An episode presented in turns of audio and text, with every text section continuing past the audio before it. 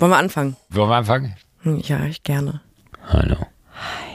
Wir sehen uns ja immer, bevor wir uns sprechen können, weil äh, irgendwer von uns beiden tritt immer ins Bild und wir haben die Kopfhörer noch nicht auf, aber man sieht sich und es war so richtig schön. Wir haben uns gerade gesehen und wir haben beide gekreischt, obwohl wir die Kopfhörer noch nicht auf hatten und konnten uns nicht hören, aber man konnte die, die Freude in deinem, also wirklich, ich, ich würde sagen, ich kenne deine Körpersprache und deine Mimik mittlerweile so gut, das war richtig echte Freude, mich zu sehen. Ich habe auch die letzten Tage immer wieder gedacht, dass ich dir eigentlich schreiben will, um du sowas zu sagen wie, ah komm, am Dienstag. Also ich wollte eigentlich nur sowas sagen wie am Dienstag sehen wir uns.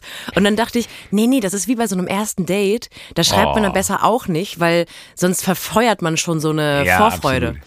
Und deswegen habe ich dir mal, nicht bei, bei geschrieben. MTV hatte ich mal eine, eine, eine Kollegin und wir hatten dann immer, die war neu damals äh, und die, ich weiß nicht, ob ich die Geschichte jetzt so als Einstieg direkt erzählen soll. Ich erzähle sie einfach schnell.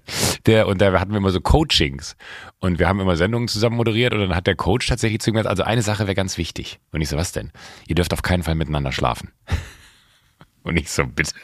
Und dann meint er, weil dieses Feuer, was ihr habt, wenn ihr moderiert, das würde komplett verflogen sein danach. Und hast du mit Charlotte Roach schon geschlafen?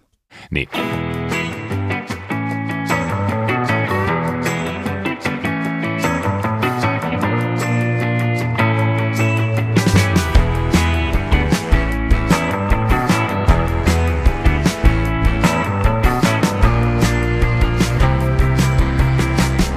Leicht einzusteigen, einfach mal. Herzlich willkommen bei promiflash.de. Also, aber ich habe mich auch sehr gefreut, dich zu sehen. Ich habe hab dich gerade gesehen. Ich war so richtig, du, du entfachst dann immer so, so richtig gute Laune, also kindliche gute Laune in mir, wenn ich dich sehe, weil es dann so richtig freudig ist. Also das ist so, so, so ein Gefühl, das kann ich gar nicht beschreiben. Das habe ich mit sehr wenigen Menschen tatsächlich, dass du äh, den Raum betrittst und da so, so richtig, da geht die Sonne auf, möchte ich sagen. Wir sind kibbelig zusammen. Wir sind wie so Ja, Geschwister, die ähm, zu viel Zucker bekommen haben. Mir hat Konstantin aber auch ganz oft gesagt, ähm, äh, schlaf nicht mit Joko. Weil die Energie, die ihr, ihr habt, die wird verloren, verloren gehen. Dann sage ich, na gut, wenn wir uns, wenn wir, wenn wir uns remote äh, die Klamotten nicht vom Leib reißen sollen, wenn du sagst, für das, wenn es fürs Produkt besser ist, na gut. Musst du Okay, wissen, ja, wenn du zwischen uns stehen möchtest. Aber da Konsti, Konsti spricht aus Erfahrung, weil wir wissen ja, Konsti hatte mit jedem Podcast-Host schon was. Ja, der sagt, lohnt sich nicht. Kurt Krömer. Deswegen hat er gesagt, lohnt sich nicht, macht das nicht. Lohnt sie, die macht das nicht. Nee, absolut. Ah, okay, ja. Ja, ja. Ich hatte ja auch schon mit jedem Podcast-Host was.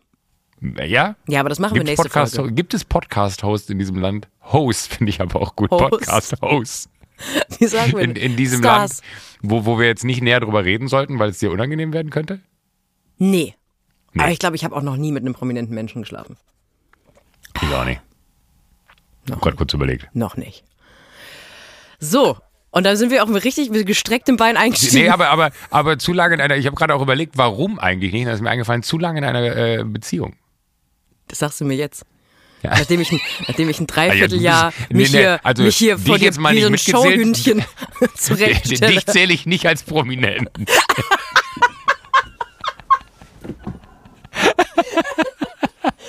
Ich dachte, dich, mich, ich dachte, mit dich zähle ich nicht als Konkurrenz und das hätte ich schon gemein gefunden. ah, Was hast du getrieben? Wir haben uns wirklich, das finde ich so absurd, da- dass wir beide immer so, so ein vorauseilendes Gehorsam haben, wenn es um diesen Podcast geht. Also ab und an habe ich dir mal was geschrieben und auch was geschickt, aber es, es verbietet sich irgendwie, das ist total bizarr, dass man privat Kontakt hält. Und das finde ich eigentlich sehr schade, weil ich habe so viele Momente, wo ich mir denke, oh, das müsste ich dir jetzt eigentlich schicken. Und so, ah nee, das verwahre ich mir. Das Ding ist ja auch, da ist so viel passiert in den letzten vier Wochen, dass ich mir jetzt denke, hätte ich es dir mal geschickt, weil es macht jetzt keinen Sinn, Geschichten von vor vier Wochen auszugraben. Ich habe mir auch am Anfang in der Weihnachtszeit habe ich mir wahnsinnig viele Sachen aufgeschrieben, weil ich dachte, natürlich muss ich Joko vom Weihnachtszirkus erzählen und wie das war. Und jetzt schaue ich da drauf und denke, warum soll ich dir irgendwas davon Ja, erzählen? jetzt noch. Es ist so, ich weiß total, was du meinst. Wir sind das Gegenteil von ähm, anderen Laber-Podcasts. Ich möchte jetzt keine Namen nennen, wo man ja äh, vermutet, dass man, dass die Leute eigentlich absichtlich privat nichts miteinander zu tun haben. Und wie, also Ah. weil die nicht, sich nicht besonders mögen oder nicht besonders ausstehen können. Und bei uns ist es so, dass wir ähm, uns das aufsparen wollen.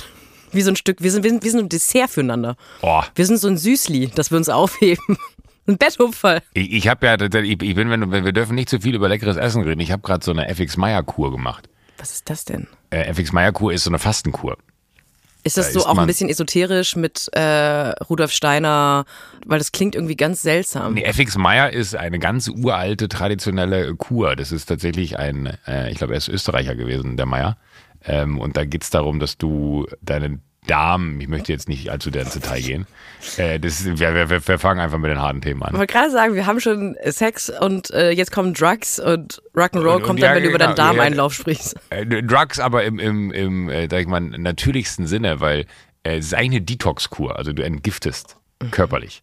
Weil du ganz viel Flüssigkeit zu dir nimmst, äh, kaum was Festes isst ähm, oder wenn du was isst, dann äh, ist es halt nur ein, ein, eine Scheibe Toast, die du aber 30 Mal kauen musst, dass sie wirklich so, so flüssig ist, dass du äh, eigentlich gar nicht mehr runterschlucken musst, weil sie dir den Rachen runterläuft, die Scheibe Toast. Also eine Essstörung Und einfach. Es ist jetzt aber nicht so, dass ich das gemacht habe, weil ich gedacht habe, ich muss jetzt mal abnehmen, sondern ich habe das gemacht, weil ich wissen wollte, was, was passiert mit mir. Das ist so ein bisschen, ich habe Research für den Podcast gemacht. Ich habe das äh, so zur Hälfte für mich und zur Hälfte für den Podcast gemacht. Und ich habe mir das aber so ein bisschen wellnessiger vorgestellt und ich bin durch die Hölle gegangen.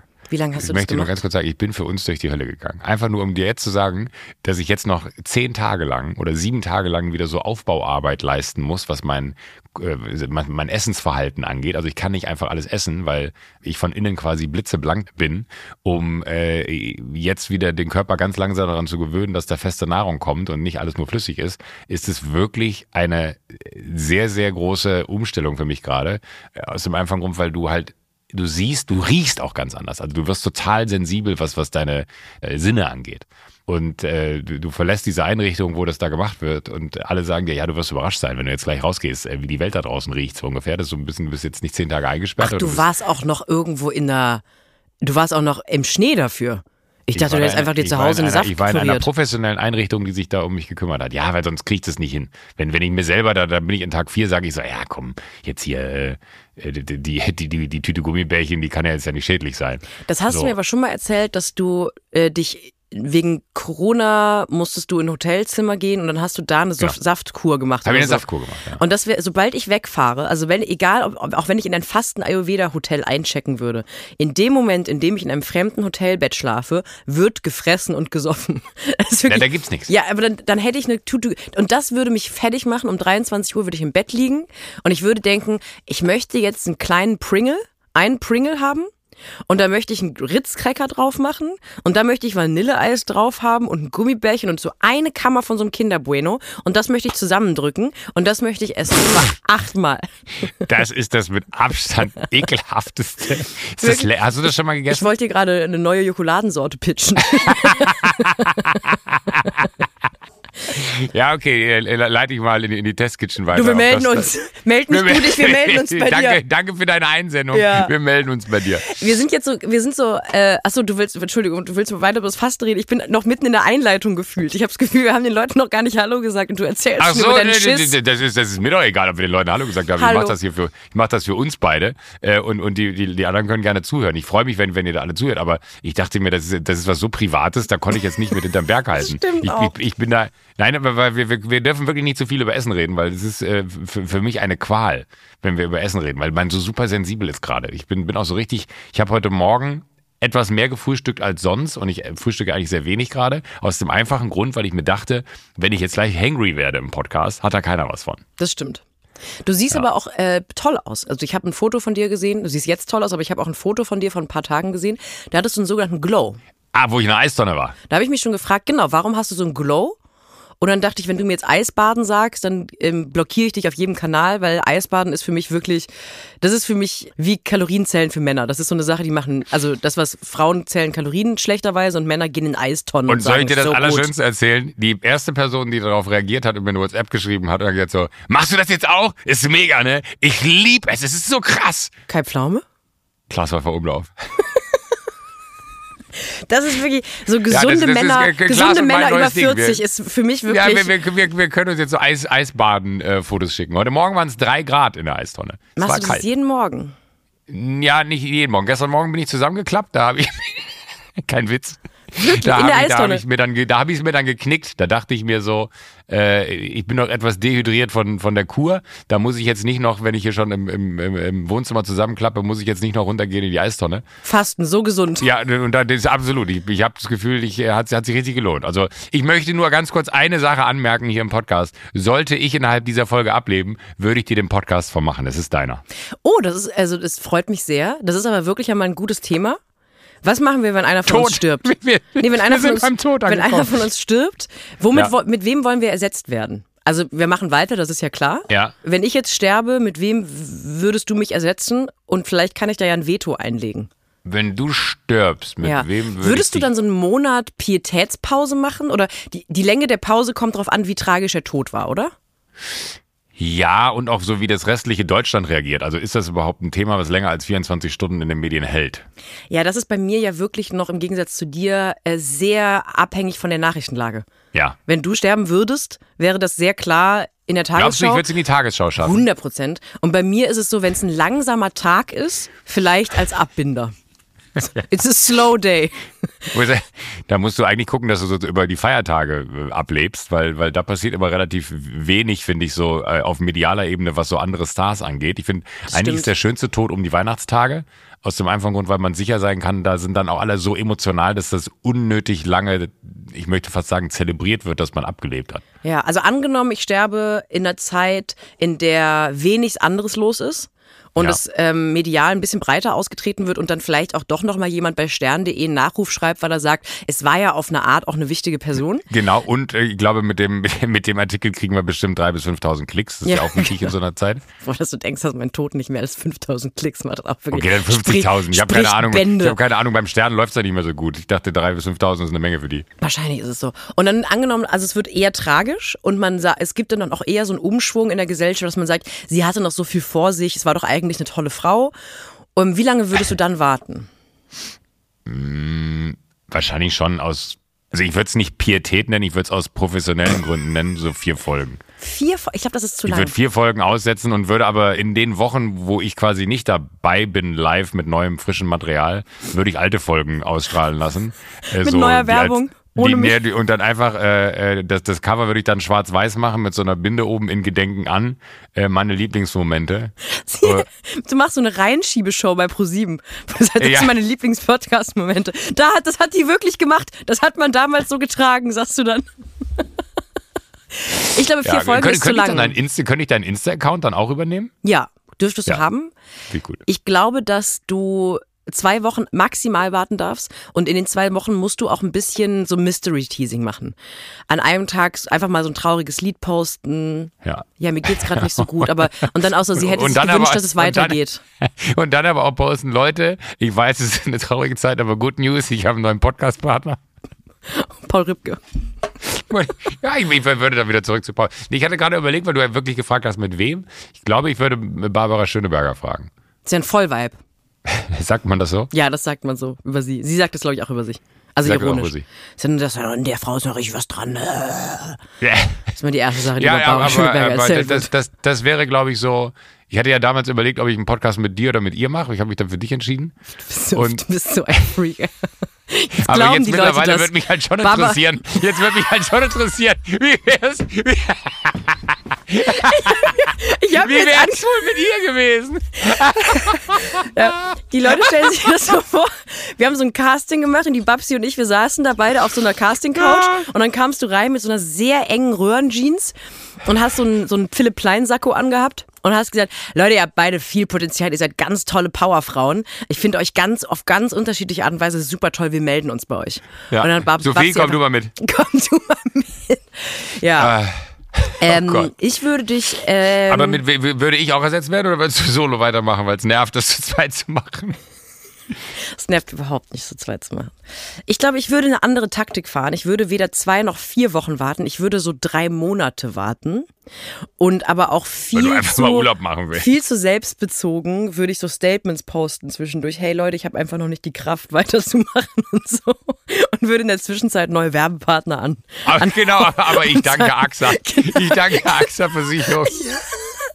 Ich schaff's einfach gerade noch nicht, aber mein Vodafone Gigakombi gibt mir halt in diesen schwierigen Zeiten. Wu- Wusstet ihr, dass man da jetzt auch wir- Tada damit empfangen kann? Ich weiß nicht, wie wir da angekommen sind. Ich wollte eigentlich sagen. Das ist komplett, also ich muss Ja. auch sagen, that escalated quickly. Ich wollte eigentlich sagen, herzlich willkommen zur neuen Folge Sunset Club. Stimmt, das haben wir noch gar nicht gemacht. Also Wir sind zurück aus der Winterpause. Jetzt, wir, pass auf, wir machen das so, wir schneiden das einfach nach vorne und dann machen wir. Warte, ja, das ist eine gute Idee. Herzlich willkommen zur ersten Folge Sunset Club im neuen Jahr. Ja, herzlich willkommen auch von meiner Seite. Und jetzt legen wir sofort hart los. So, so steigt man ein in den Podcast nämlich. Lass uns über den Tod reden. Ich fand es übrigens, äh, also ich habe mich wirklich gefreut. Ich weiß nicht, wie es bei dir war. Ich habe so viele süße Nachrichten bekommen von Leuten, die im Laufe Ja. des Januars äh, lang, also auch mit steigender Pau Zeit der Pause oder Länge der Pause, haben die auch steigend druckig geschrieben. Am Anfang war es noch, hey, wann geht's denn weiter? Und die letzte Woche war es so. Leute, reißt euch zusammen, macht mit diesem scheiß Podcast weiter. Ich weiß nicht, was ich Donnerstag sonst machen soll. Das hat mich sehr gefreut. Das äh, fand ich auch sehr schön. Ich war tatsächlich, am Anfang dachte ich so, warte mal, wir sind gerade mal eine Woche weg. Wie, wie, wieso kommt jetzt schon so ein Druck auf? Da- Das ist doch auch wichtig für uns, dass wir uns dann nochmal äh, so also ein bisschen entfremden und das alles nochmal ganz neu entdecken dürfen für uns, wenn wir loslegen. Aber äh, ich, ich habe es auch so vernommen, dass das eigentlich eher also wir hatten ja auch ge gefühlt vor, erst in zwei Wochen herzukommen und wir sind dem öffentlichen Druck erlegen. Ich sag mal so, die Bundesrepublik Deutschland ist ja wie ein Buffet. Die Leute, die Zuhörer sind wie ein Buffet, bleib bei mir. Und ähm, man kann entweder sofort, wenn das Buffet wieder eröffnet wird, dahin rennen und sich den Teller voll machen mit Nürnberger Würstchen und Dessert auch noch auf die Ecke, weil man zu gierig ist und nicht zweimal laufen möchte.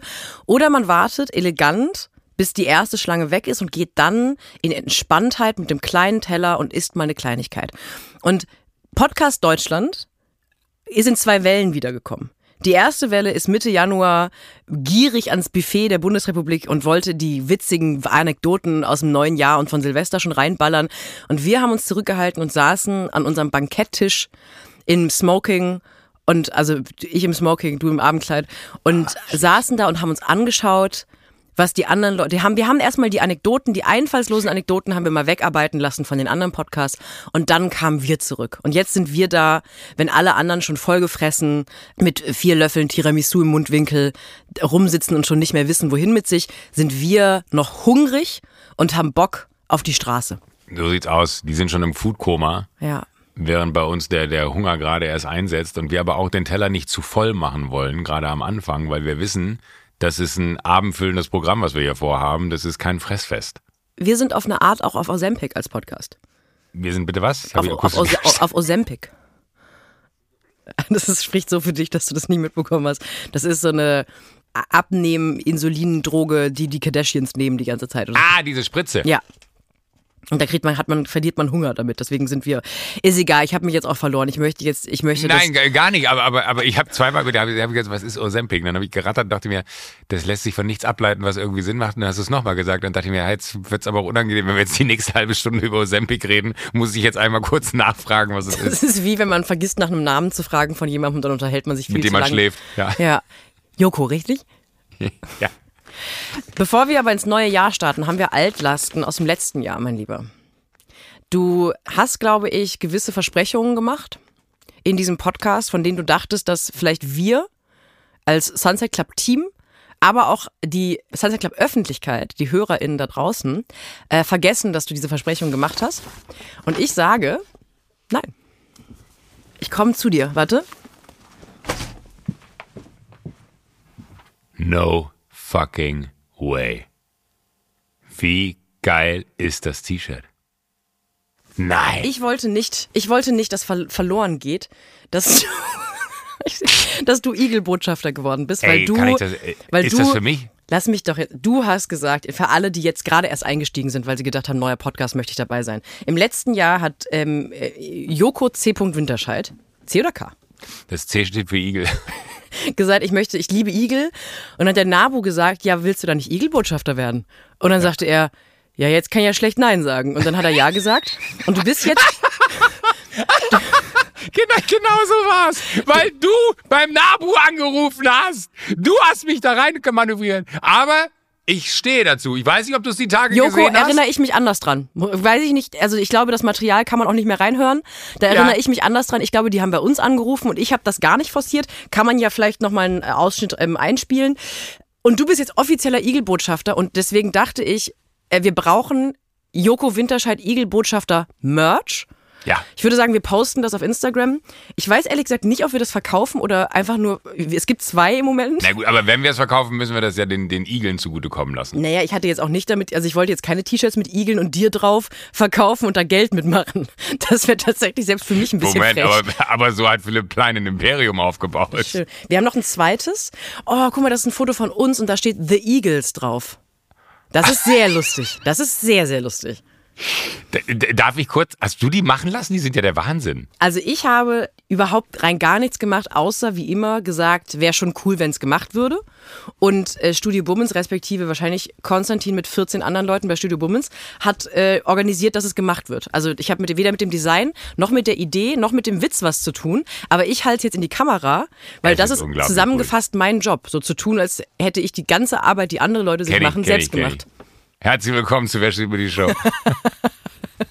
aber äh, Sind die nicht ey, fantastisch? Aber, uh, Alter, die sind, un, ey, Die sind wirklich, unglaublich die sind cool. so gut, die würde ich gerne auch sogar im Urlaub tragen, wenn man irgendwo im Ausland ist, weil die Leute sich dann fragen, who the fuck is he und warum hat er ein T-Shirt an, wo er selber drauf ist mit einem Igel. Das ist so bad taste, dass es schon wieder cool ist und ich liebe diese T-Shirts. Und ich finde wirklich, wenn wir die wir verkaufen, dann geht das an den Wenn, Namen. wenn, ja, genau. Also wenn wir wirklich überlegen sollten, dieses T-Shirt zu produzieren, dann äh, würden wir den kompletten äh, äh, Reinerlös, äh, quasi das, was da übrig bleiben würde als Gewinn an so einem Produkt, würden wir äh, den, den, den Nabus zur Verfügung stellen. Das finde ich eine schöne Idee. Auf dem einen T-Shirt ist auch ein Igel, der hat einen kleinen ähm, Sombrero auf.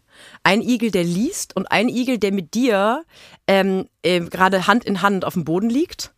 Und ein Igel mit einer Sonnenbrille, der eine Sunset Club Fahne anhat. Also Oh wirklich, Gott, da mein hat- Herz schlägt gerade Das ganz ist so toll. toll, oder? Das ist richtig, richtig toll. Ah, Das Igel-Thema bleibt, ähm, bleibt bestehen und ich musste aber auch auf die harte Art und Weise lernen, nachdem die letzte Folge vor der Winterpause rauskam, dass Deutschland bei einer Sache wirklich gar kein äh, Humor, also bei zwei Sachen eigentlich, Kinder und Tiere. Weil ich habe natürlich, als wir dann mit dem Nabu hast du gar nicht erwartet, ne? habe ich gedacht, ich mache so ein paar Tierschutzwitze, mal gucken, wie das Material ankommt bei den Leuten. Da war ich aber, glaube ich, ganz kurz vor Cancelung. Also da war eine Empörung in den Kommentarspalten des Internets, dass ich einen Witz drüber mache, dass ich, äh, äh, weiß ich nicht, ich weiß gar nicht, ich habe irgendwelche doofen Boomer-Witze über Tiere gemacht und das kam gar nicht an. Du wiederum, bis jetzt, äh, glaube ich, du wirst ge- zur Wahl gestellt heilig. als neuer Bundespräsident. Ich, ich, äh, die, äh, der, der, äh, ihr Prinz Charles hat sich aus dem Krankenhaus gemeldet und hat gesagt, ob er mich zum Ritter schlagen darf, weil er das gut findet, dass ich mich für die Igel einsetze. Sir Joko Winterscheid. Eagles. Das, das wär's. Aber ich, ich bin da immer noch sehr zufrieden mit, weil es ist ja wirklich, äh, das hat so als kleiner Spaß angefangen, dass ich äh, darauf hingewiesen habe, dass man tatsächlich so, so kleine Laubhaufen und so im Garten machen soll, dass die Igel ein Zuhause finden, weil bei uns in der Nachbarschaft die so viele Igel immer äh, rumrennen und ich denen dann ein Zuhause bei uns geschaffen habe. Äh, und dann war aber die S- Situation, dass sich das so relativ schnell so entwickelt hat, dass sich der Nabu dann ja gemeldet hat. Und dann hast du den Nabu angerufen und dann hat der Nabu gesagt, willst du nicht? Dann habe ich gesagt, so ja, jetzt bin ich offiziell Igelbotschafter und ich bin cool damit. Die Tage habe ich schon gerepostet, weil es soll jetzt ein Verbot für Mähroboter geben. Aus dem einfachen Grund, weil die natürlich die größten, die, die größten Gegner, äh, sag mal, muss man das dann auch gendern bei Mährobotern? Nee, ne? Nee. Das sind ja Roboter. Nee. Ähm, äh, die die größten Gegner von, von Igeln sind. Und äh, da, da, das habe ich ge- ge- geteilt und habe gesagt, hier, das geht raus an meine Igelfreunde. Also ich würde sagen, es gab weniger erfolgreichere Posts äh, in meiner Instagram-Historie als diesen. Der Rücklauf dazu war insane und die Leute haben mir gratuliert dazu, wie toll das ist, dass ich mich auch jetzt für die Igel einsetze. Wo ich mir denke, ja, man, hat ja wenig sinnvollere Sachen in seinem Leben bisher gemacht. Dankeschön für die, für die Blumen. Aber irgendwie fühlt sich das so gut an, weil Igel können ja nicht sprechen. Weißt du, wenn Igel stimmt. sprechen könnten, dann könnten die ja die selber die Stimme für sich erheben. Und äh, da braucht es jemanden wie mich, der dann sagt, ich fühle euch, ich höre euch, ich verstehe euch zwar nicht, weil ihr sprecht nicht meine Sprache, aber ich möchte mit meiner Sprache dafür sorgen, dass ihr gehört werdet. Und äh, das habe ich, glaube ich, ganz, ganz gut hinbekommen bis hier. Wenn wahrscheinlich auch noch gar nicht so richtig in der, in der deutschen äh, Bevölkerung angekommen ist, dass ich mich so sehr für Igel einsetze. Aber vielleicht macht der Nabu ja mit dem Motiv, fände ich es übrigens toll, eine Plakatkampagne da draußen, Das wo wir äh, bei, bei Ströer und JC Deco und wie sie alle heißen, vielleicht Flächen bekommen für for the good cause und äh, dann machen wir so, so eine richtig fancy Igel-Kampagne daraus. Ich, find, ich stelle mir das gerade vor, dass so Leute in der U-Bahn morgens um 7.30 Uhr auf die, auf die Bahn warten und ein bisschen die Nachrichten bei Ströer bei den Durchlaufplakaten sehen wollen und dann irgendwie sehen, aha, Scholz äh, setzt sich irgendwie ein für XY. Weil Deco auch nicht zu vergessen, falls hier jemand zuhört. Und als nächstes- für alles zu haben. Und als nächstes kommt dann einfach nur so eine relativ richtungslose Montage von dir, wie du mit einem äh, Igel Karten spielst und da steht da drauf The Eagles. Und dann geht's weiter als nächstes. Auch ohne Aufforderung, ohne dass man weiß, was man mit dem Plakat anfangen soll. Du machst einfach Werbung für Igel. Also, Aber das, ich finde, vielleicht ist das der Move, wie man Naturschutz besser in die Köpfe reinbekommt, das mehr in so Kampagnen zu denken. Dass man das gar nicht mehr so, ey Leute, schmeißt euren Müll nicht hier äh, auf den Bahnsteig, sondern dass man das tatsächlich so ein bisschen entertainiger denkt. Also dass der Naturschutz einfach anders dargestellt werden muss. Aus dem einfachen Grund, weil wir bis hier ja so viele Naturschutzkampagnen erlebt haben, aber keine davon so richtig 100% die Wirkung gezeigt hat, die man sich erwünscht hat. Und vielleicht ist es an der Zeit, dass wir das einfach, äh, das, wir müssen das Narrativ verändern. Ich muss auch gestehen, dass ich, also du bist natürlich deutlich näher an dem Thema Naturschutz dran als ich, nicht weil ich mich dafür nicht interessiere, sondern weil du dich dafür sehr, sehr interessierst. Und ich als äh, Laien, die dem Thema sehr offen und sehr sympathisch gegenübersteht, muss auch sagen, sobald es um das Thema Naturschutz geht, wird jede Art von Öffentlichkeitsarbeit so ein bisschen ungebumst. Ja. Also dann gibt's immer so. Aber das ist, immer, danke, dass du es so sagst. Ich ja, habe es genauso gefühlt. Ich ja. dachte mir, wenn du sagst, ist es sympathischer. Ja, und ich äh, kann dir auf jeden Fall sagen, was Beliebtheit angeht in diesem Land, du setzt dich für Igel ein, ich setze mich für Frauen ein. Igel sind auf jeden Fall deutlich höher im Kurs als Frauen, weil ich glaube, beliebtheitsmäßig hast du mit einem Post zum Thema Igel mehr für dich getan als ich, wenn ich sage, Frauen sind auch Menschen. Oh Gott. Wir unterbrechen das laufende Programm für eine wichtige werbliche Durchsage. Joko, ich würde dich gerne in eine Welt entführen, in der du, glaube ich, nicht zu Hause bist oder auch warst. Welche ist das? Online-Dating? Oh, keine Erfahrung. Also ich habe dich bisher zumindest noch nicht bei Bumble gesehen. Deswegen bin ja. ich davon ausgegangen, dass du dich nicht angemeldet hast. Äh, wenn man in einem Nur weil ich dir nicht schreibe, heißt das nicht, dass ich nicht da bin. ich dachte, das ist ein Fake-Account. ähm, äh, wenn man in einem gewissen Alter ist, wie zum Beispiel ich 30, dann hat man an irgendeinem Punkt seines Lebens eigentlich schon mal Erfahrungen mit Online-Dating gemacht. Und Online-Dating kann, das sage ich dir jetzt, das musst du mir glauben, sehr anstrengend und sehr frustrierend auch sein. Und ich würde auch sagen, okay. besonders frustrierend teilweise für Frauen. Ja. So ein Phänomen bei Online-Dating kann sein, dass man sich gegenseitig einfach dreimal Hey schreibt im Abstand von vier Monaten und sich dann aber nie verabredet und im Nachhinein denkt, ja, das hätte vielleicht auch die Liebe meines Lebens sein können. Es ist also Zeit, Wirklich? dass ich ein bisschen, so ein bisschen scrollt man, man dann manchmal. Nur, hey. Ja, ehrlich gesagt gehen wirklich ganz viele Matches, egal auf welcher Dating-App, damit zu Ende, dass man sich Hey schreibt, Hey, wie geht's? Keine Antwort mehr. Hey. Auf beiden okay. Seiten. Es ist also Zeit, dass sich ein bisschen was ändert, was äh, Online-Dating angeht. Und das hat sich Bumble, unser heutiger Werbepartner, gedacht. Und diese Änderungen sollen vorgenommen werden, um das Online-Dating-Erlebnis zu verbessern. Also um wegzukommen von Hey, hey, wie geht's? Ghosting. Bumble ist ja diese Dating-App, die dafür bekannt ist, dass Frauen immer den ersten Schritt machen können. Mhm.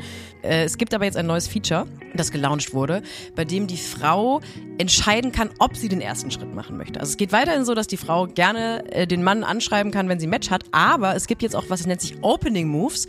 Und Jogo, da stellt sich doch bei dir die Frage, was sind Opening Moves? Äh, tatsächlich, ja. Also ist das wie beim Schach, dass ich jetzt quasi...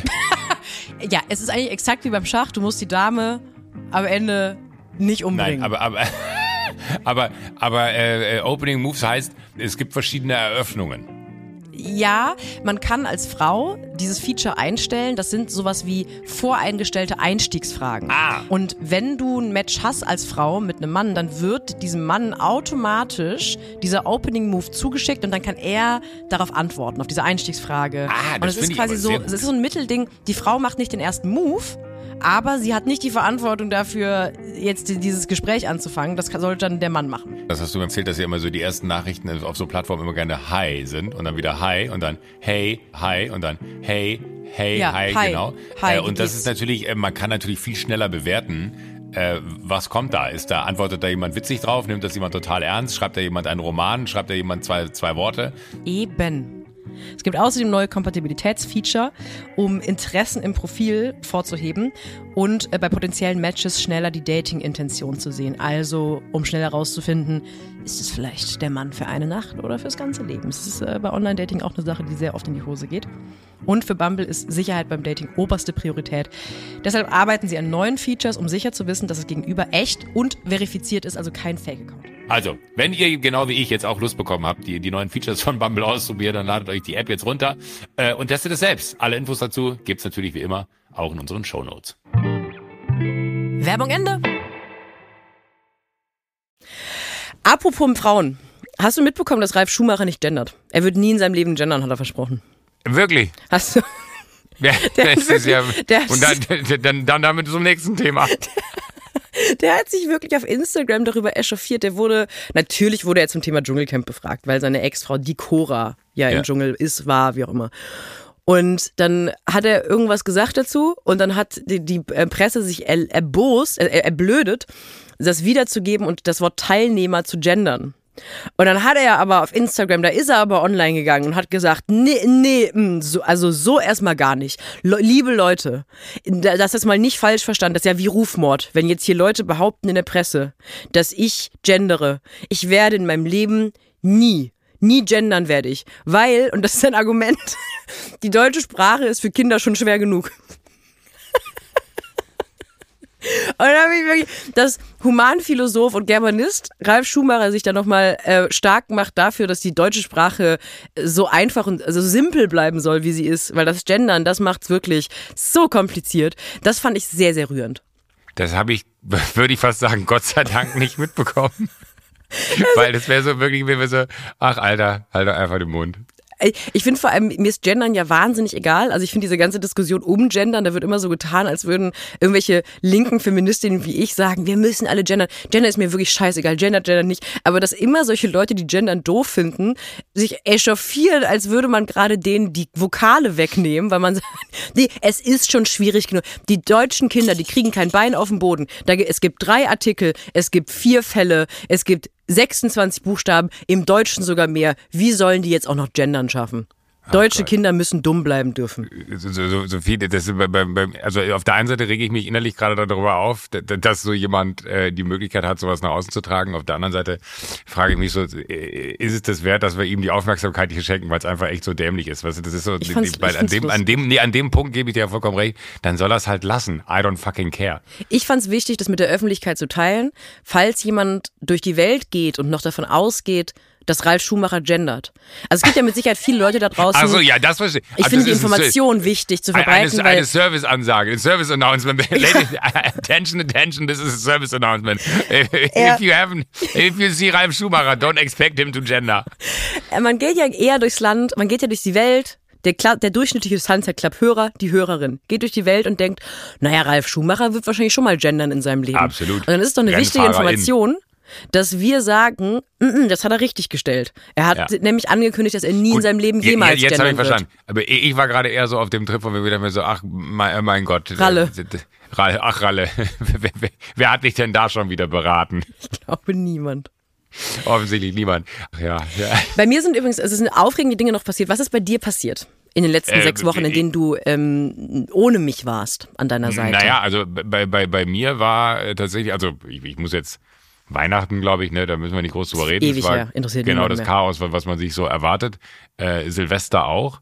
Dann war das neue Jahr und dann bin ich relativ zügig äh, 45 geworden. Wie du ja weißt, du hattest auch Geburtstag, auch nochmal auf dem Weg hier, alles Gute nachträglich. Du bist Ähm, 15 Jahre älter als ich. 15 Jahre älter als du, ja. Und das, ich finde es den größten Scam und für mich die größte urbane Legende, dass Klaas der Junge ist und du der Alte. Ich habe es wirklich nicht geglaubt. Du wirkst für mich wie sowieso, also nicht aussehenstechnisch, aber du bist so, du hast eher so den Look and Feel von einem 36-Jährigen. Wie gesagt, nicht, dass du jung aussiehst, sondern du wirkst wie jemand, der nicht alt werden kann. Ja, vielen Dank. Wäre ja auch so schön gewesen. Ich komme langsam in das Alter, wo man sich immer freut, wenn Leute sagen, du siehst gar nicht aus wie 45.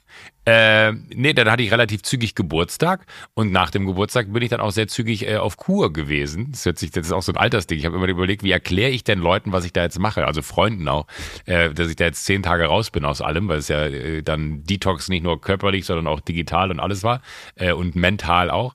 Und das, das war dann immer so, ich kann ja nicht sagen, ich bin auf Kur. Das klingt so, als, als wenn ich irgendwie 80 bin und nach Bad Kissingen verfrachtet werde, um da irgendwie Die Luft Kneipp- ist so gut. Bitte? Ja, die Luft im Bad Kiessing ist so gut. Das ist so schön da, aber das ist äh, tatsächlich so ein bisschen mein Jahresanfang gewesen. Ich bin jetzt erst seit ein paar Tagen zurück. Ich war gestern auf der internationalen Süßwarenmesse. Vielleicht ist das was, worüber du mit mir reden möchtest. Da wär's, das ist wirklich, das ist ein lecker, also Leckerland ist ja auch eine Unternehmung, aber die internationale Süßwarenmesse, die größte Süßwarenmesse der Welt. Also alles das, was es an Süßigkeiten-Trends gibt, alles das, was es an Produkten jetzt schon gibt und auch sämtliche Länder. Da gibt es wirklich so Areale. Ich habe mich gestern dann verlaufen auf dem Weg äh, zu einem Stand, zu dem ich gehörte, also zu meinem eigenen, ich war im Schokoladestand. Ich wollte Ähm, gerade sagen, was du für ein Mystery-Teasing machst, als wenn ja, die ich Leute dachte auch denken, gerade, was, was für Quatsch das jetzt Schokoladenfirma? aber ich will, will das hier nicht so, so, so werblich, bla bla bla, sondern einfach nur, weil das so, so eine absurde Welt ist. Dann bin ich da durch den, durch den Spanien-Teil gelaufen. Und dann äh, siehst du da halt so, so spanische süße Köstlichkeiten. Und äh, ich muss jetzt nicht wieder anfangen, dass ich gerade eine Kuh gemacht habe und das die Hölle für mich ist, hungrig über so eine Messe zu laufen und tausend Gerüche zu haben. Aber überall wirklich werfen sie dir die Süßigkeiten hinterher. Und es ist äh, so faszinierend, weil es auch so eine ganz leise Messe ist. Kennst du so, so Messen? Ich kenne kenn sonst ja nur die Gamescom, wo ich mit, mit Klaas tausendmal gedreht habe. Da ist eine Lautstärke, da kannst du, äh, wenn du da nach zwei Stunden raus bist, äh, hörst du noch drei Tage danach äh, die, die Spiele in deinen Ohren und die Menschenmassen. immer nur einmal im Jahr An auf der Venus. Stand wird geschrien und weiß ich nicht was, aber das ist so eine ganz ruhige, ganz entspannte Messe. Alles so, äh, sag ich mal, äl- ältere Damen und Herren, die dann da äh, rumlaufen, die schon seit Ewigkeiten im Süßwaren-Game sind, Einkäuferinnen und Einkäufer. Können äh, da die auch normale Menschen hin? Also ist es auch eine Verbrauchermesse oder ist es das nur ist eine tatsächlich eine, eine reine, äh, wie nennt man das? Fachmesse. Ist denn der Durchschnittsfachbesucher einer Süßwarenmesse, also der Fachschokoladen, eine Schokoladenperson, eine hauptberufliche Schokoladenperson, sind das noch Nascher? Oder essen die so, wie Leute auf einer Weinmesse Wein trinken, nämlich probieren, ausspucken und abends dann vielleicht noch ein bisschen trinken? Nee, al- also es ist, es ist schon eine Messe von Konsumenten. Also da wird richtig, das ist zwar eine Fachmesse, aber da wird sehr viel konsumiert. Weil natürlich es immer darum geht, gucken Sie mal hier, ne? also jetzt mal doof gesagt, wenn wir da äh, in, in, bei uns neue Produkte vorstellen, kannst du ja auch nicht sagen, hier ist der Topf, spucken Sie es wieder aus, weil das sieht bei, bei Schokolade dann relativ schnell eklig aus. Aber äh, da kannst du an jedem Stand stehen da irgendwie kleine Tellerchen mit Kleinigkeiten äh, und mit mit äh, oder oder auch äh, große Teller mit mit mit großen Sachen. Äh, Philipp Hitschler war hier bei uns nebenan, der Hitschi, äh, der, der hat da mit seinen sauren äh, Zungen letztes Jahr irgendwie den kompletten Einzelhandel aufgeräumt hat und ein ein Superstar äh, auch online geworden ist, was das angeht. Äh, und dann kommst du da bei dem an den Stand und das ist so ein bisschen als als wenn du den Sat 1 Ball von innen betrittst. Äh, das ist alles bunt und alles alles, knallt. Wa- Was ist das Bild, was in deinen Kopf kommt, wenn du an Süßigkeiten denkst? Ähm, ich habe mir gerade so Willy, Won die Willy, Willy Wonka-Welt Ja. vorgestellt, Bunt. so wie du es gerade beschreibst, diese Hitchler-Geschichte. Ja, aber, aber, aber so ist wirklich die ganze Messe. Du Ehrlich? betrittst, du betrittst eine, eine, eine Tüte Haribo Colorado äh, von innen. Es ist absurd. Das ist alles super bunt. Es ist so super farblich. Es ist, äh, äh, ich, ich kann es gar nicht in Worte fassen. Das war so richtig, man ist da mit offenem Mund wie ein kleiner Junge durchgelaufen. Und äh, nur, dass, man den Mund dann zumachen musste, weil in jedem Stand, wo du mit offenem Mund dran vorbeigehst, hat jemand was reingeworfen. Äh, aber du kannst alles haben. Es ist irre. Ich habe ich hab tütenweise Süßigkeiten mit nach Hause Ich habe noch, ich hab noch eine Süßigkeitenfrage. ja, bitte. Ähm, jede Fachbranche hat doch so eine Fachidiotensache. Also egal in welche Branche du gehst, wenn du da tief einsteigst, merkst du, jede Branche nimmt sich selber wichtig. Da, darum geht's eigentlich. Und ich wollte fragen, ob das wie, wie so eine Sü Süßigkeiten-Fachmesse ist. Wird da so ganz ernsthaft über Look and Feel von Schokolade gesprochen oder sind das einfach nur gemütliche, leicht pummelige Menschen, die sagen, ich mag gern Schokolade? Also wird da auch Erschreckend, gefachsimpelt? erschreckend wenig äh, tatsächlich pummelige Menschen. Äh, äh, einfach äh, ganz, ganz viele, äh, ganz, also ich hätte auch gedacht, so dass wenn man da so zwei Tage auf der Messe ist, dass man äh, so, so, so ein bisschen äh, Benjamin Blümchen mäßig durch die Tür kommt, wenn man dann da äh, sich bewegt, aber äh, gar nicht. Es ist eher so, ich finde es ja immer spannend, wenn man dann so Fachtermini lernt.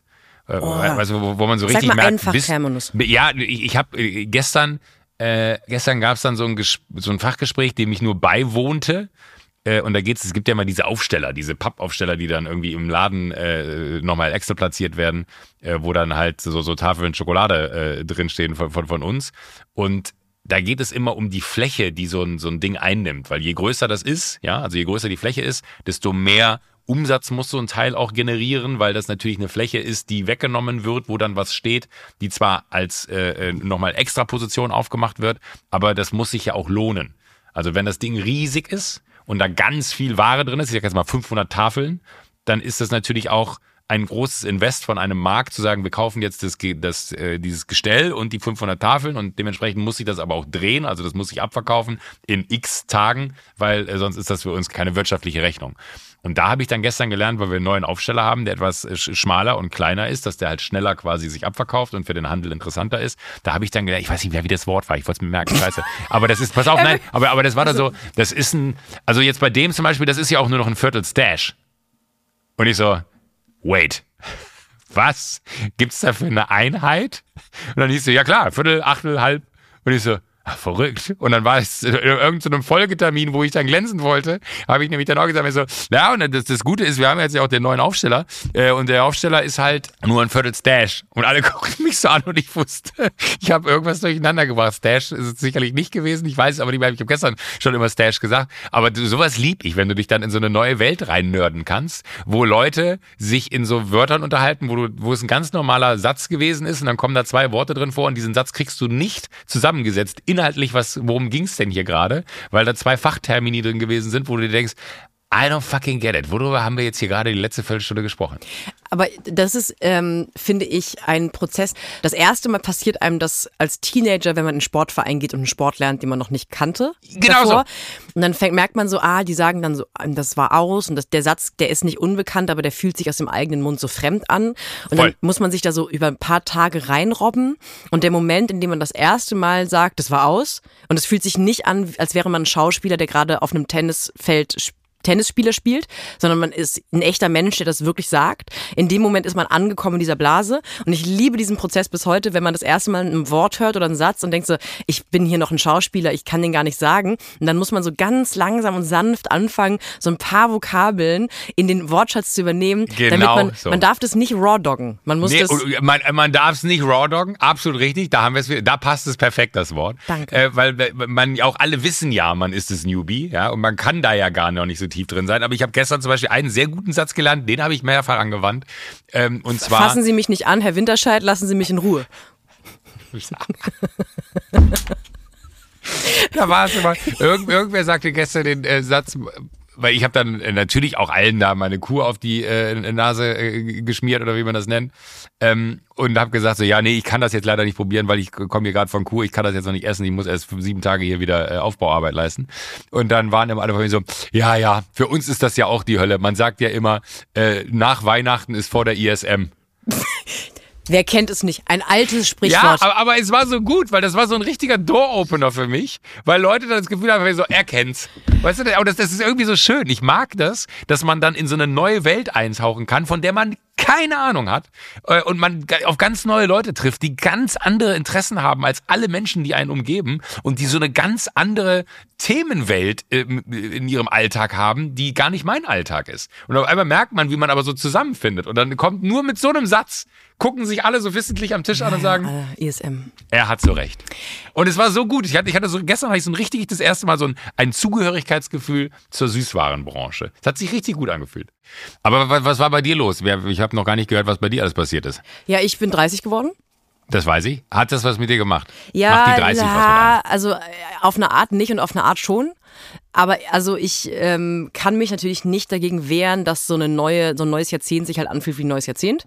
Und ich schon auch merke, ich erwarte von Leuten, die eine 3 vorne haben, auch andere Sachen, also als von Leuten, die eine 2 vorne haben. Alles in meinen 20ern hat sich auch immer so ein bisschen Augenzwinkern angefühlt. Ich dachte bei vielen Hat sich noch Sachen. nicht so ernst angefühlt. Ja, bei Sachen, die ich gemacht habe, dann, Leute, ich bin 28, wir beruhigen uns alle mal wieder. Und ich langsam merke, dass dieses, ähm, wenn ich jetzt potenziell irgendwas Doofes anstellen würde oder zum Beispiel dieses Jahr wieder aus Versehen auf eine Influencer-Veranstaltung gehen würde äh, von ähm, dem Guide Michelin und dann am Ende mich blamieren würde, weil ich da war. Da habe ich letztes Jahr gesagt, ich bin 29. Mein Gott, so, solche Sachen macht man in seinen Ja, das 20ern. kann, hey, stay, stay mit crazy. 29 kann einem das noch passieren. Und jetzt denke ich, nee, nee, jetzt beginnt der Ernst des Lebens. Und der Ernst des Lebens ist bei mir, und das ist die eigentliche News, besteht darin, dass ich nach, glaube ich, sieben oder acht Jahren äh, wieder angefangen habe, Auto zu fahren. Das ist jetzt erstmal, das wirkt jetzt erstmal äh, antizyklisch, Moment, aber äh, das, das war mir gar nicht bewusst. Ich wusste, dass du meistens mit, mit dem Taxi kamst. Das dachte ich, hat aber eher mit der Parkplatzsituation zu tun, wenn man sich irgendwie äh, trifft, weil das ja auch in Berlin nicht so leicht ist, einen Parkplatz zu finden. Du bist gar kein Auto ich komme auch letzten oft mit der Bahn, hallo, oder mit dem Fahrrad. Es ist jetzt nicht so, als würden wir immer nur Taxi fahren. Nein, natürlich ich nicht. bin auch mal, ich tramp auch mal. ja. Ja, also ich will jetzt keine Werbung fürs Autofahren machen. Es gibt nur einfach Sachen, die macht man im Auto. Das ist vielleicht ein Schocker für Leute, die sich auf der Straße festkleben, aber ähm, natürlich braucht man in gewissen Situationen ein Auto. Ob man jetzt selber fährt oder nicht, ist erstmal egal. Ich glaube, das ist ein Frauenphänomen. Ich wäre da mal sehr, wirklich sehr gespannt zu hören, was die Sunset Club Leute dazu sagen, ob es da wirklich eine Geschlechtertendenz gibt. Meiner Wahrnehmung nach gibt es. Autofahren. Nee, äh, au, irgendwann aufhören, Auto zu fahren. Ah, okay. Und zwar machen das also ich lehne mich jetzt weit aus dem Fenster und wenn Leute sagen, das ist völliger Quatsch, hat nichts mit Männern und Frauen zu tun, bin ich die Erste, die sagt, okay. Ich habe den Eindruck, dass Frauen, wenn sie mit einem Mann zusammenkommen, der Auto fährt, eher aufhören, Auto zu fahren. Und es gibt ja auch dieses Phänomen, dass wenn ein Ehepaar sehr lange verheiratet war und der Mann irgendwann stirbt, dass die Frau seit 25, 30 Jahren kein Auto mehr gefahren ist, weil der Mann immer fährt. Und wenn man in eine Stadt zieht dass wenn man von einer kleinen Stadt in eine große Stadt zieht, dass man dann aufhört, Auto zu fahren, weil ja. man Angst hat vor dem großen Stadtverkehr, man hat Angst davor, Parkplätze zu finden. Und das ist so eine Sache, die das ist wie eine Lawine, das wird immer schlimmer, weil wenn man zwei Jahre kein Auto gefahren ist, dann ist es viel leichter, drei Jahre kein Auto zu fahren, als sich wieder ins Auto zu setzen. Und man hat dann auf einmal eine riesige komischerweise wirklich eine Angst davor und ich bin früher richtig viel Auto gefahren und auch gut Auto gefahren und ich habe wirklich sieben oder acht Jahre vielleicht einmal in einem Auto gesessen und habe mir natürlich dadurch das Leben total schwer gemacht und das ist jetzt, das klingt so banan, aber für mich war das wirklich ein großes Ding, keine Angst mehr davor zu haben, Auto zu fahren und Joko, was soll ich dir sagen? Ich liebe es. Ich bin jetzt eine Person, ich nehme, ich nehme mir so meinen kleinen zuckerfreien Energy Drink, setze mich in so ein ähm, Mietauto in der Stadt, mache da die Scheiben schön runter, ähm, höre Beyoncé und stehe an der Ampel, extrem lässig, habe natürlich eine Hand am Lenkrad, klar, ich meine, warum soll ich, also Fahrsicherheit, my ass. Aber hast du den Arm auch so raushängen? Das noch nicht, dafür ist es mir noch zu kalt. Ich mache auch die Fenster wieder hoch relativ schnell, weil ich merke, es zieht noch ganz schön. Und dann fahre ich ein bisschen durch die Gegend. Ich habe sogar letztens geguckt, ob ich mal vielleicht durch einen Drive-In fahren soll bei einer, also bei einer Fastfood-Kette. Wie hast du es dann gemacht? Hast du außen geparkt und bist es mal abgegangen und so wissen, wie es aussieht? Oder wie macht man das? Ich habe wirklich keine Vorstellung, wie, wie, wie wenn man so lange kein Auto gefahren ist. Das ist so. für mich unvorstellbar. Ja, ich habe mich einfach irgendwann reingesetzt und bin gefahren und habe aber, aber, mir eine Strecke gesucht. Aber hast du da schon tagelang vorher, bist du damit äh, wie man so schön sagt, schwanger mitgegangen und hast dann gedacht, so, ah, ich muss das jetzt irgendwie mal ausprobieren und dann äh, war es so, du kamst morgens raus und da stand ein, äh, ein Share-Auto vor, vor, deiner Tür und du dachtest dir, komm, scheiße, jetzt mach ich es einfach. Ich bin Monate habe ich darüber nachgedacht, ob ich es schaffe. Und Wirklich? was mich radikalisiert hat, ist, dass ich zum Geburtstag von äh, zwei Freunden von mir so ein Ferrari geschenkt bekommen habe. genau. Und dann hab ich, ich habe schon drei Ferrari, was soll ich damit? Und dann habe gesagt, stell sie, zu dem, stell sie zu dem Porsche. Ich weiß nicht, ich fahre kein Auto, lasst mich in Ruhe damit. Ja. Nein, wir sind, ich habe einen Wochenendtrip mit ähm, einem mit einem Auto von, also die, die haben mich ja. mit einem Auto abgeholt und dann sind wir durch die Gegend gefahren am Wochenende. Und die haben gesagt, fahr doch auch mal. Du hier ist so eine schöne Strecke, fahr doch auch mal. Ich war so, auf gar keinen Fall fahre ich hier. Und ich habe mich das ganze Wochenende so geschämt, dass ich mit diesem schönen Auto, dieser schönen Strecke nicht einmal gefahren bin, dass ich dachte, ich muss jetzt wieder anfangen, Auto zu fahren. Und deswegen sage ich, ich will keine Werbung machen für Autofahren. Wir müssen alle weniger Auto fahren. Wir müssen mehr mit der Bahn fahren und wir müssen mehr mit, der, mit, mit, dem, mit öffentlichen Personennahverkehr Zumindest fahren. Zumindest innerstädtisch. Ich finde immer, wenn es um Distanzen geht, finde ich, ist ein Auto total legitim. Äh, absolut. Und es gibt eben auch Situationen, da kommt man um Auto nicht rum. Und da war ich auch schon immer die Erste, die jedem, der gesagt hat, keine Autos mehr produzieren. Leute, das geht nicht. Wir, Leute auf dem Land, Menschen, die Handwerker sind, genau. Menschen, die was transportieren müssen, Kinder haben, das Schichtarbeiter, die brauchen sind, einfach ein Auto. Sinnvolle Wege machen total ja. Sinn mit dem Auto, äh, aber innerhalb der Stadt bin ich da voll, voll bei dir. Und ich freue mich, ich freue mich über jede Strecke, wo ich gerade denke, ja, da brauche ich ein Auto. Oder wenn ich was transportieren muss. Ich habe jetzt schon mehrmals versucht, einfach Leuten, Freunden von mir aufzuschwatzen, dass ich was transportiere für die. Ich habe letztens so eine große Kiste mit äh, exotischen Früchten von Kreuzberg nach Tre Prenzlauer Berg transportiert, weil ich dann, da brauche ich ein Auto für. Ey, weißt du, was du mir äh, bringen könntest? Ja. Bei Jonathan unten im Café, das Sofa, was da steht, ne? Ja. Das ist mein Zirkus Halligalli Sofa. Ehrlich? Und ich habe keine Devotionalien aus der Zirkus Halligalli-Zeit. Klaas hat, glaube ich, noch seinen Tisch und alles. Ich habe ich hab das immer irgendwie, das stand immer bei mir im Büro. Ja. Jetzt habe ich ja kein Büro mehr, jetzt steht es in der Cafeteria. Irgendwann wird wahrscheinlich der Sperrmüll kommen, wenn das da schick gemacht wird und keiner hat mehr auf dem Schirm, dass das mein Zirkus Halligalli-Sofa ist. Aber ich hätte es so gern zu Hause. Und eigentlich ist der Deal auch mit, mit allen, dass das irgendwann mal zu mir nach Hause kann. Vielleicht kannst du mir das runterfahren.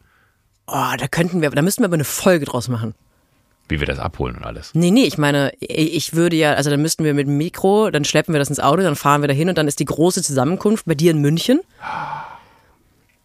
Das wäre schön. Und dann sage ich nur Barzahlung 750 Euro. Zahlen Sie bar oder mit Karte? Oh, ja, ich möchte nämlich jetzt auch mal so einen Trip machen. Ich möchte vor allem, also ich merke, Autofahren hat bei mir viel mit Essen zu tun. Also wenn ich denke, ich fahre nach München mit dem Auto.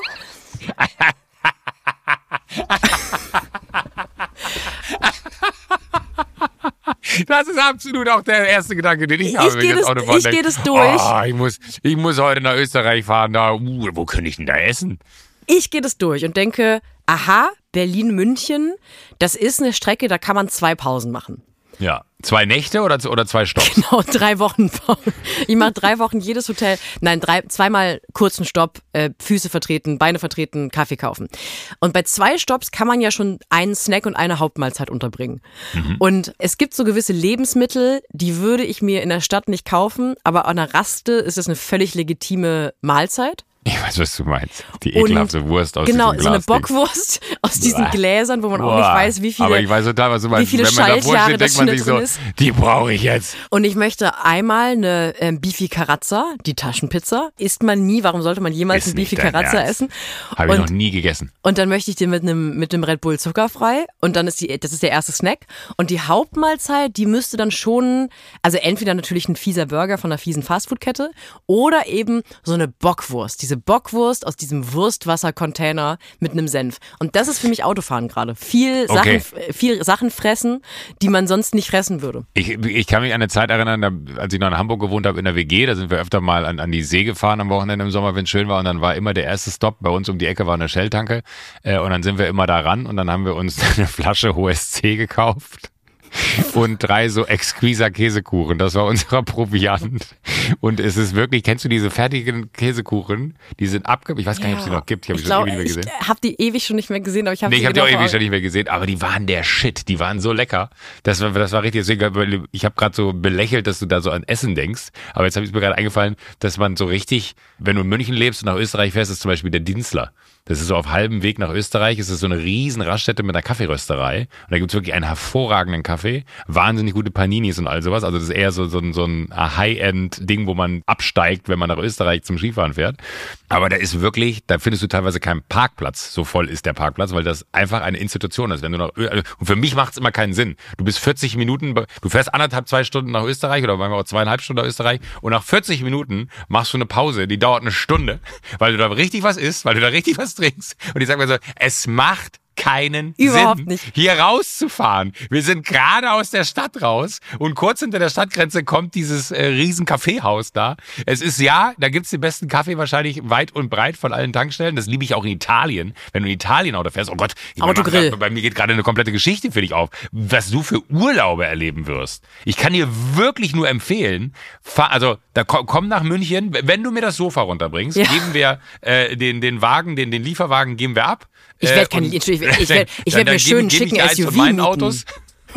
Äh, und dann, Dann darf ich in deinen Fuhrpark dann fährst und mir du, Dann fährst du weiter nach Italien und ich schwöre dir, es gibt nichts Geileres, als in Italien auf der Autobahn am Autogrill rechts rauszufahren. Die machen einen besseren Kaffee als manche Mitte-Cafés, die für sich schwören würden, dass der geilste Kaffeeladen in Berlin Da würde. Jakob Lund einen Schlaganfall bekommen, wenn er da. Ja, würde, nein, Jakob, mit Jakob Lund bin ich schon nach Italien gefahren. Wir sind äh, von München in die Toskana, was normalerweise sechs, sieben Stunden dauerte, hat an dem Tag zwölf Stunden gedauert. Das war die absolute Hölle. Und wir sind wirklich an jeder zweiten Raststätte raus für einen geilen Kaffee. ja, warum hat das ist zwölf Stunden un- gedauert? Und, und nee, das hatte andere Gründe. Da war einfach ein, ein Katastrophe. Es war wirklich, wir waren, wir waren fix und alle. Und dann sind wir abends im Hotel angekommen und dann, da, Jakob ist ja so jemand, den muss man dann überraschen, damit er wieder gute Laune hat. Wir hatten, äh, wir sind mit zwei Autos gefahren, äh, weil wir sehr viele Leute auch waren äh, und hatten sehr viel Gepäck. Und dann haben Jakob und ich hatten äh, uns Walkie-Talkies äh, organisiert, dass wir uns während der Fahrt unterhalten können. Nein, und, das ist nicht äh, euer Ernst. ja, voll. Ich hab's geliebt. Das war so Was? richtig.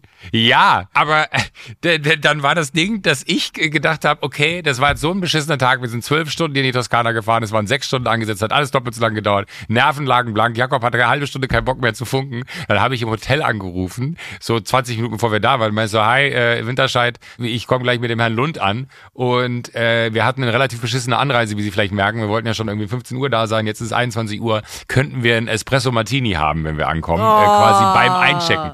Pass auf, wir kommen an. Was steht auf, was steht auf dem Tresen, da wo, wo man eincheckt? Ein Espresso und ein Martini. Und Jakob, Jakob ist ausgerastet. Was ist denn das? Wissen die nicht, was ein Espresso Martini ist? Er wusste drei Minuten vorher gar nicht, dass es diese Überraschung gibt. Und dann hab ich jetzt so, oh, das tut mir leid, das hat er vercheckt. Das sollte ein Espresso Martini sein. Aber Es äh, wir haben- kotzt mich an. wir, wir, wir haben uns kaputt gelacht danach. Es war so gut. Es war, war ein richtiges Highlight. Abends hat er dann verstanden, was es ist. Und da haben wir dem, dem Barkeeper nochmal erklärt, was wir meinten. Also, ah, sorry, bei mir kam nur ein, ein Espresso und ein Martini. Aber, ähm, aber sowas, oh Gott, da, da gehen bei mir gerade tausend Momente meines Lebens auf, was du jetzt für eine tolle Zeit haben wirst. Also ich habe in meinem Umfeld, also jetzt so Berliner Menschen, die lange schon in Berlin wohnen, so viele Leute, die kein Auto mehr fahren. Und ich ähm, nicht sage, fahrt mehr Auto, sondern nur die Sachen, die ihr gerade nicht mehr macht, nicht macht, weil ihr, weil ihr wirklich Angst davor habt, Auto zu fahren. Es lohnt sich für mich jetzt schon so sehr, diese Welt aufzumachen. Wirklich Urlaube. Es gibt einfach Urlaube oder äh, es gibt Orte, für die, die kamen bisher für mich gar nicht in Frage, Ich weiß die in Betracht zu ziehen. Und ich rede hier Oh auch Gott, wirklich von. Sachen außerhalb von Berlin, wo man mal hinfahren könnte. Ausflugsorte, Schloss Potsdam. Da kommt man immer irgendwie hin, aber halt nicht wirklich gut. Und es dauert lange und es ist umständlich und die Infrastruktur in Deutschland leider, was Personennahverkehr angeht, ist eben auch so marode in vielen Bereichen, dass man eben nicht weiß, der Bus kommt wirklich alle 20 Minuten. Und ich fange gerade erst an, festzustellen, wie viele Sachen ich nicht gemacht habe, weil ich mich da nicht getraut habe, im Auto hinzufahren. Und man lernt auch nochmal Leute anders kennen, wenn man auch Auto fährt. Also zum Beispiel, was ich wahnsinnig rührend finde, und das ist eine Sache, die wäre mir nie aufgefallen, wenn ich nicht jetzt mit dem Auto fahren würde. Am Kudamm in Berlin, da wo das berühmte, gerade Insolvenz anmeldende KDW steht. Da fahren natürlich, weil Berliner Westen, Charlottenburg, sehr reiches Viertel, da fahren wahnsinnig viele unglaublich teure Autos. Also nicht nur teuer, sondern auch aufwendig, Sondereditionen, Sonderlackierungen. Da, das ist so der Ort. Besonders hässlich. besonders hässlich, aber vor allem eben teuer und die Leute wollen zeigen, guck mal, ich habe auch Geld und ich habe auch Geld und die, diese Lackierung kostet Aber ich hab keinen 8000 Geschmack. Genau, ich habe keinen Geschmack, aber ich habe viel, viel Geld. Das ist Charlottenburg. Aber ich, ich habe keinen Geschmack, aber ich habe sehr viel Geld. Was ich saurührend finde, ist am Kudamm, und ich weiß nicht, seit wann das ist, stehen, wenn man zu den richtigen Uhrzeiten vorbeifährt, so Jungs. So ah, mit der Kamera. 14 bis 18 würde ich sagen. Und die fotografieren Ja. einfach Autos. Und das finde ich eine der rührendsten Sachen, die ich seit Jahren gesehen habe. Und ich bin da mit meinem, halt mit meinem ähm, schrabbeligen Miles, das wirklich niemand fotografieren möchte, war ich auf einer Linksabbiegerspur und links neben mir, also ich habe dann den Blick der Jungs blockiert auf so einen ich glaube, es war irgend so eine krasse G-Klasse mit Sonderlackierung. Und ich wusste, die wollen da unbedingt Fotos von machen. Und ich habe wirklich noch nie in meinem Erwachsenenleben versucht, so schnell von einem Platz wegzukommen, weil ich dachte, hoffentlich kriegen die doch ein Foto von dieser krassen G-Klasse, weil sonst sind die bestimmt traurig. Und Ich hätte das, es geil gefunden, wenn die Geschichte so endet und dann wollte ich zurückfahren, damit ich das Auto frei Ja, mache und und habe meinen ersten Unfall gebaut. und dann habe ich GTA 5 nachgespielt. Und jetzt habe ich, seit ich wieder Auto fahre, diesen Traum, ich möchte irgendwann mir so ein krasses Auto leihen. Und zwar auch nur, ich möchte da einsteigen am Anfang des Kudamms und möchte sofort wieder aussteigen am Ende des Kudamms, weil das macht mein emotionales Level, glaube ich, oder mein, mein Angstlevel noch nicht mit. Ich möchte in, mal in so ein krasses Auto steigen und zu einer Uhrzeit, wenn diese Kids da sind und möchte in so einem krassen Auto rumfahren und von denen fotografiert werden. Und am liebsten hätte ich, dass du dabei bist, weil das hat mich so glücklich gemacht, weil nie finde ich Teenager-Jungs niedlicher, als wenn die sich einfach aufrichtig, authentisch begeistern für etwas. Und das ist so süß, dass sie da hinreisen, sich da hinstellen und es ist ja auch irgendwie echt noch kalt im Moment und die hängen dann zu viert, fünft rum und machen Fotos von Autos. Ist das nicht die niedlichste Sache aller Zeiten? Ich find's so fucking Es rührend. ist vor allen Dingen, finde ich das, irgendwie finde ich das so, so, so besonders, weil da hat sich ja auch eine Menge jetzt, äh, du weißt, ich bin 45 zu meiner Jugend verändert. Die sind ja alle auch kameratechnisch, die sind in der Maximilianstraße stehen die auch immer. Ehrlich? Weil ist Maximilianstraße Sache ist, ja, einfach? Maximilianstraße ist ja sogar noch, sag ich mal, der, der, das Paradies für die, weil die Maximilianstraße ist ja eine Sackgasse. Die endet hinten. Du musstest einen Wendehammer und dann musst du wieder zurückfahren. Das heißt, all die ich sag mal, Münchner und äh, noch viel mehr Umlandskennzeichen, die du dann da siehst, die halt genau wie du gerade diese Autos beschreibst, ebenfalls dieses Auto besitzen, fahren einfach nur, um einmal kurz zu sagen, ach, wir waren heute in München und sind über die Maxi gefahren, äh, fahren halt rein. Das heißt, die Jungs stehen vorne an der Ampel beim Reinfahren und die stehen auf der anderen Seite, wenn sie wieder rausfahren. Das heißt, die bekommen ein fahrendes Bild und meistens dann auch ein stehendes Bild, äh, wenn sie dann da stehen. Aber das äh, kenne ich von hier genauso. Aber es, ich wollte gerade sagen, es muss doch möglich sein, dass wir dir äh, ein solches Auto organisiert bekommen über einen unserer äh, geilen Pfeile da draußen, der vielleicht in Berlin lebt oder ein solches Auto besitzt und sagt so, also für, für, für ein kleines Ich glaube, Klaas hört den Podcast nicht. ich, ich, ich finde, Ah, klar. also ja, doch, äh, klar, das könntest du sicherlich auch fragen. Aber das müssen, das müssen wir hinkriegen. Das, Ich das, das, das- den, Tra den Traum würde ich dir gerne erfüllen und wenn ich so ein Auto kaufen muss. okay, dann. Und damit transportiere ich dann auf der Rückbank das Sofa für dich nach München. Nein, du musst das ragt fahren. so. Ja, ja, klar. Du, du, du, du, wenn, wenn, ich denke an sowas wie Ferrari oder Lamborghini oder Oh, äh, äh, irgendwas äh, Pagani Zonda, also so, so richtig äh, ausgefallene Sachen, wo, wo Leuten die Kinnlade runterknallt mit, mit 1000 PS, Bugatti Veyron äh, oder, oder Chiron oder wie sie alle heißen. Das wäre schon Wahnsinn. Wenn du da, wenn du da drin sitzt, ne, das, das, das, das wäre war, also das, irgendein geiler Pfeil da draußen kennt doch, also wenn ihr selber nicht so ein Auto habt, in Berlin lebend, das ist wichtig, oder ihr kommt nach Berlin dafür, dann äh, habt ihr vielleicht Freunde, die so ein Auto haben, in Berlin lebend, oder die das dahin bringen können. Äh, wir würden euch gerne am Kudamm treffen.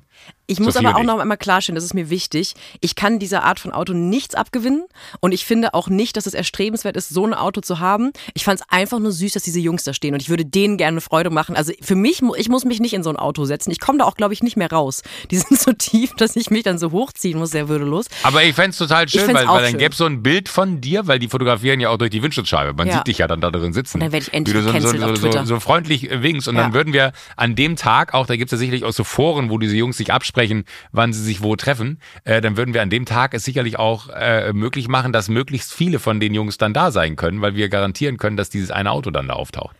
Großer Das, Admin. das fände ich schön. Das finde ich eine sehr schön, das finde ich fast eine romantische Geschichte, weil das wollte ich eben sagen, die sind heute viel, viel besser ausgestattet, was die Technik angeht, also was die äh, Möglichkeiten des Fotografierens angeht. Aber dass die, glaube ich, auch aufgrund dessen, weil in der Generation ja auch, finde ich, ein Auto einen ganz anderen Stellenwert vielleicht hat als äh, noch, noch bei uns. Also so wie du es ja gerade selber sagst, die wachsen ja selber in Familien auf, wo aufgrund dessen, dass sie wahrscheinlich in der Stadt leben, gar nicht notwendigerweise ein Auto existiert. Aus dem einfachen Grund, weil Menschen in der Stadt sich halt anders fortbewegen. Gott sei Dank mittlerweile. Und vor allem Ähm, auch keine schönen, also man hat vielleicht auf dem Land noch ein, ein Hobbyauto, aber im, in der Stadt hat man halt ein Auto, das klein ist und praktisch und Stauraum. Zweckmäßig. Genau. Und Genau. man hat jetzt nicht, also das haben ja eben diese 14 Leute in Charlottenburg, die angeben wollen und nicht wissen, wohin mit ihrem Geld.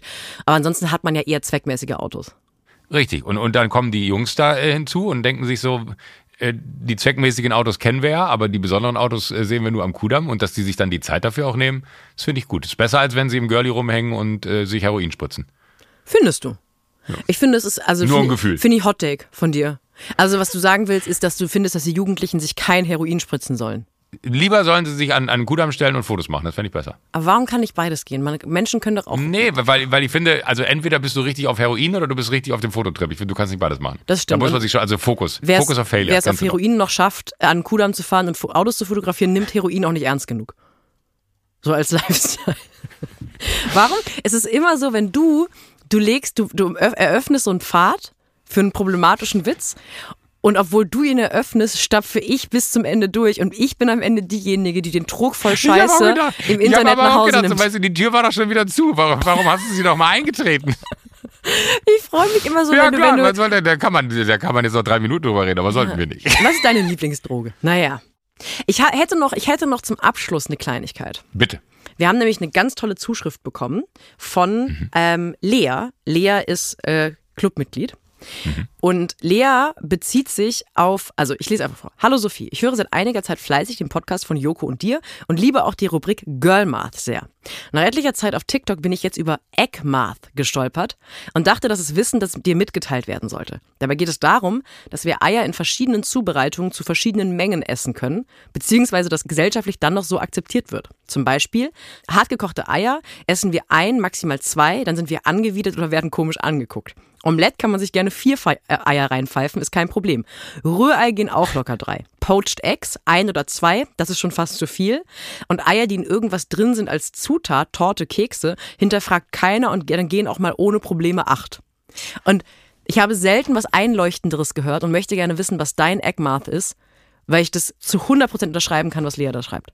Absolut. Das ist aber faszinierend, da habe ich noch nie drüber Wie nachgedacht. viele hartgekochte Eier würdest du maximal essen, bevor du dich eklig fühlst? Tolerieren. Tolerieren. Bei anderen tolerieren und essen. Beim dritten würde ich tatsächlich auch komisch gucken. Andererseits, wenn der ein Rührei rausholt und das ist aus drei Eiern, würde ich sagen, Ja, ist, ist total verrückt. Ich sag sogar extra immer, ich hätte gerne ein Omelett mit drei Eiern. Also ich, ich brauche sogar beim Omelett brauche ich drei Eier. Und Spiegeleier genauso. Spiegeleiern finde ich auch alles über zwei, finde ich maßlos und ekelerregend und US-amerikanisch. Ja. Verrückt, da habe ich noch nie drüber nachgedacht. Das ist eine wahnsinnig gute Beobachtung. Und aber auch, ich finde die Kuchensituation so bizarr, weil es ja teilweise wirklich dann sechs Eierkuchen, da heißt ja nicht sechs Eierkuchen, weil da ein Ei drin ist. Und diese ganzen Proteinrezepte, wenn dann noch irgendwelche Eier für die Nährwerte reingeballert werden, ist auch völlig Ja. egal, wie viele das sind. Man ballert. Und Vollkommen meine richtig. These dazu wäre, dass Eier eigentlich auch ein bisschen eklig sind. Hast du nicht manchmal den Moment, wenn du Eier isst, wo dir sehr klar wird, dass du gerade ein Ei isst von einem Huhn? Aber du- kannst du mir einen Gefallen tun? Ja. Können wir, können wir mir jetzt nicht noch die Eier kaputt machen? Also A, Essen ist eh gerade. Ich will nicht noch die Eier. Machen wir nicht die Eier kaputt. Okay. Äh, äh, nein, also äh, wenn, muss ich sagen, also ich mag gekochte Eier mag ich nicht.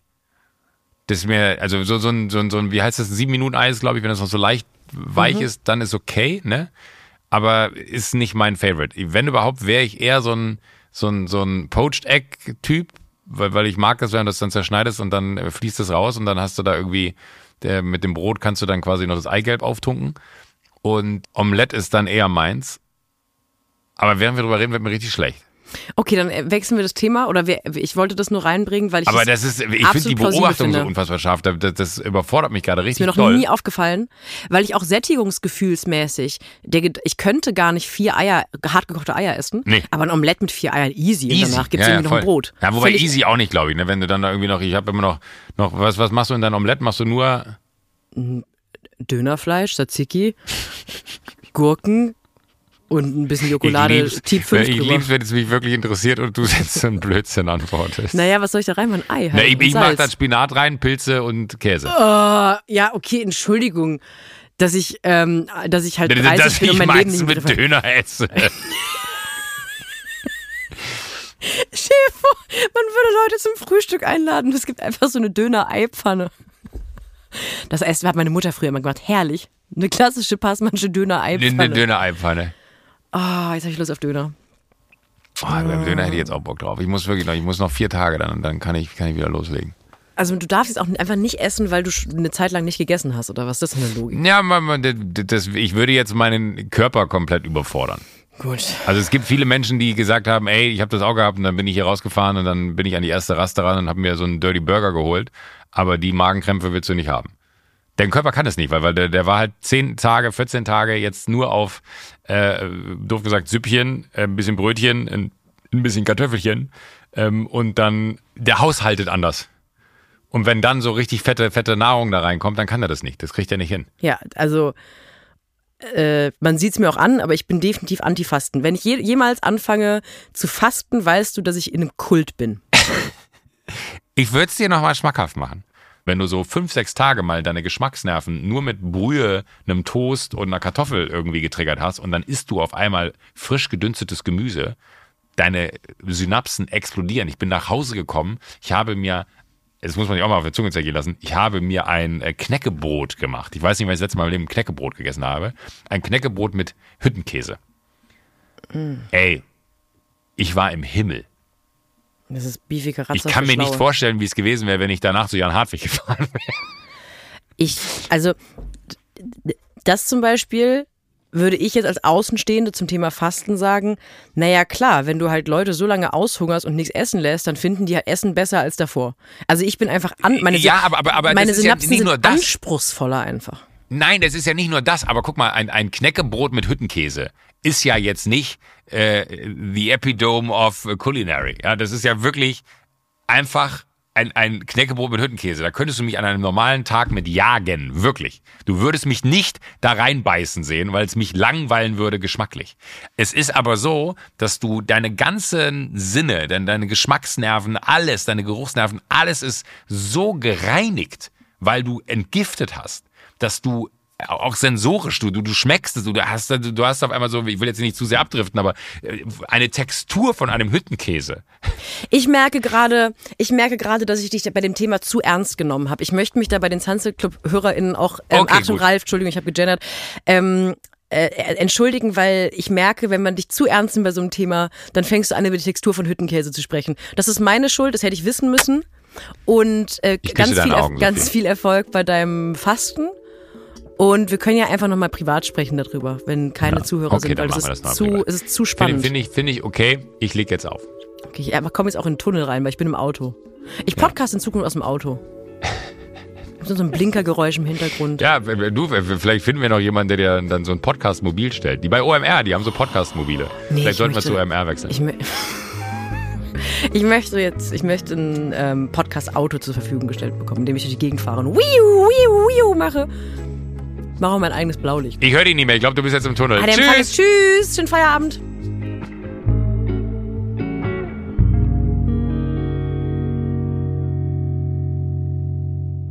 Sunset Club erscheint jeden Donnerstag, überall, wo es Podcasts gibt. Wenn ihr keine Folge verpassen wollt, folgt dem Podcast auf der Plattform eurer Wahl, aktiviert die Glocke, füllt einen Mitgliedsantrag aus. Auf Instagram könnt ihr uns folgen und schreiben, und zwar unter der Sunset Club. Wir hören uns. Und zwar schon wieder nächste Woche.